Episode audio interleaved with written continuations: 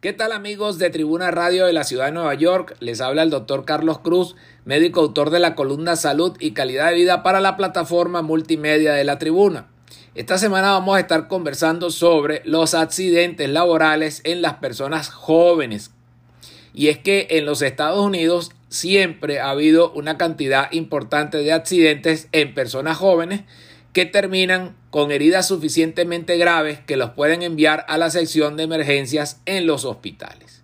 ¿Y por qué ocurren estas cosas? Generalmente los jóvenes se lesionan en el trabajo porque el equipo que usan no es seguro, por el estrés o por querer hacer las cosas más rápido, o también porque es posible que los adolescentes no hayan recibido el entrenamiento y la supervisión adecuada.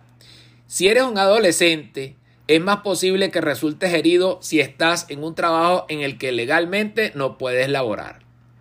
¿Cuáles son tus derechos en el trabajo? Por ley tu empleador debe ofrecerte un lugar de trabajo seguro y saludable.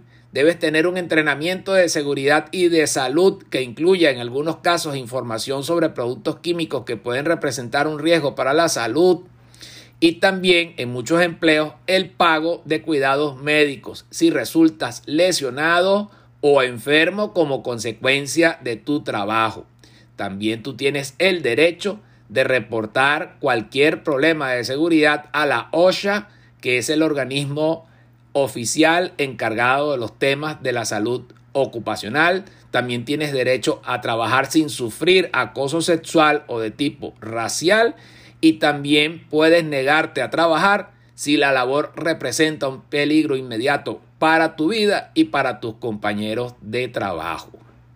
Para mayor información, ustedes pueden comunicarse con nosotros a través del correo electrónico tusaludhispana.gmail.com donde podemos orientarte con este problema tan importante como son las lesiones desde el punto de vista laboral u ocupacional, como también se les llama, ya que puede dejar consecuencias permanentes en tu vida. Muchas gracias.